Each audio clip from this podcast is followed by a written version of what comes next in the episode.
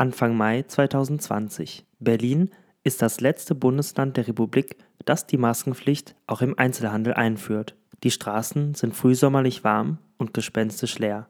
Ein korpulenter, mürrischer Herr tritt in eine Supermarktfiliale in Berlin-Kreuzberg. Der Sicherheitsmitarbeiter macht ihn darauf aufmerksam, dass ein Mund-Nasenschutz zu tragen sei, so wie es das Hausrecht vieler Supermärkte seit Wochen verlangt.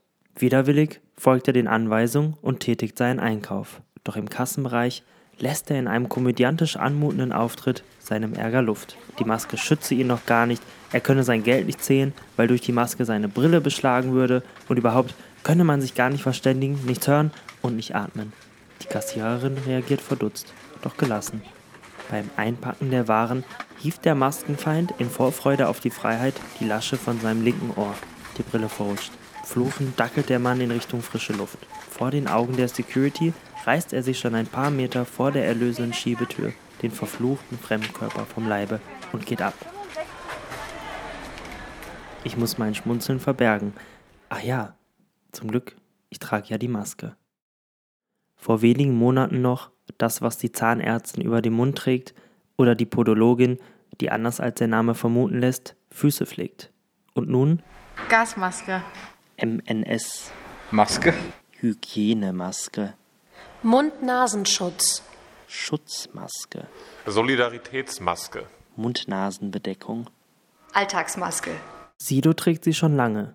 Merkel trägt sie. Trump trägt sie. Seit neuestem. Die Maske hat viele Gesichter und ist 2020 zweifelsohne unfreiwillig das Must-Have-Accessoire des Sommers. Zeit für eine Bestandsaufnahme. Zeit für eine Ode an die Maske. Eine kleine Kolumnenschau durch die deutsche Presse vom Frühling. Hier ist das Stück Stoff, das Männern und Frauen gleichermaßen den Kopf verdreht und was viele vermutlich noch seltener wechseln als ihre Unterwäsche, ein sagenumwobener Newcomer. Frank Nägele schreibt im Kölner Stadtanzeiger, eine Maske zu tragen ist doch ein angemessener Preis. Sie verhüllt mein Gesicht zum Zeichen, dass die Lage ernst ist. Ruth Herzberg von der Berliner Zeitung lernt dank Maske Aki in der U8 kennen. Sie hatte ihn dort angesprochen, weil sie Aki für ihren alten Kollegen Lück hielt. Marc Brahms von der Saarbrückener Zeitung stellt fest, all die Jahre haben Damenbart und das Fehlen der vorderen Zahnreihen den Blick in die Seele verschleiert. Erst jetzt, wo diese Makel verdeckt sind, erblüht eine Schönheit, die ohne Maskenpflicht niemals zum Vorschein gekommen wäre. Ganz klar, wer keine Maske trägt, hat etwas zu verbergen. Aber hat es die Maske wirklich in die Mitte der Gesellschaft geschafft? Oder treibt sie einen Keil zwischen Corona-Kritikerinnen und jene, die einfach jeden Trend mitmachen? Was verbinden die Leute mit der Maske? Muss ich eine tragen? Ich war gerade zwei Wochen weg und ich weiß es nicht mehr. Ich hoffe, ich muss nicht. Muss ich? Ich wohne leider äh, zum Glück nicht so weit weg. Dann radele ich wieder zurück und hole es ja.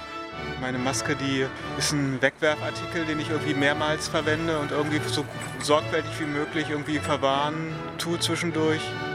Na, ich hatte mal ein Bumble-Date und der hatte nur als Bild mit einer Maske und dann hatte ich auch seine Nummer. Da dachte ich, ja, yeah, nice WhatsApp-Bild, war genau das gleiche Bild mit Maske. Egal, ich habe mich trotzdem mit ihm getroffen, aber war da ein bisschen enttäuschend. Er hatte sehr schöne Augen, doch das andere war so ein Allah. Und wenn sie geht? Ich glaube, vermissen würde ich sie nicht. People are showing that they actually care about this uh, by wearing one.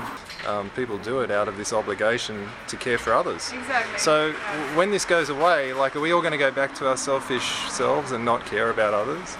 Es ist eigentlich äh, so, dass, es, äh, dass die Befindlichkeiten unterm Strich so viel schlechter werden, ähm, dass, äh, dass es ähm, besser, besser schnell zu, zum Ende kommt hier. Singen wir die Ode an unseren Freund und Schützer gemeinsam mit geschmücktem Haupte oder lassen wir uns auch hier spalten? Die Reise der Maske bleibt eine Achterbahnfahrt. Vom Ladenhüter zum Diebesgut.